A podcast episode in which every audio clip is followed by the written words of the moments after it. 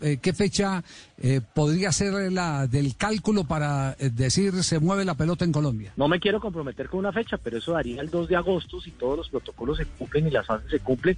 Pero pues usted sabe que desde el punto de vista logístico es muy complicado ver con qué contamos a esa, a esa fecha. Si contamos con los vuelos, si pueden ser los vuelos charter, y qué tipo de campeonato podríamos jugar, porque todo eso también hay que validarlo con el Ministerio de Salud y con el Ministerio del Deporte. 2 de septiembre. estamos hablando, estamos hablando 2, de septiembre, ¿cierto?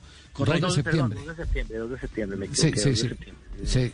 2 de septiembre. ¿Y, hay modelo de campeonato ya eh, eh, orientado, eh, eh no. aprobado? Todavía no. No, los clubes se tienen que poner de acuerdo. Nuestra intención es seguir con el mismo modelo de campeonato que ya, que ya se había acordado que es un campeonato, por supuesto, de local y visitante, y eso implicaría pues muchas ciudades, y la idea es que podamos seguir con ese campeonato, siempre y cuando los protocolos den para eso y siempre y cuando el Ministerio de Salud y el Ministerio del Deporte pues nos autoricen ese campeonato. Lo otro es que en esta situación pues hay también que unas consideraciones logísticas que hacer para poder jugar ese tipo de campeonato.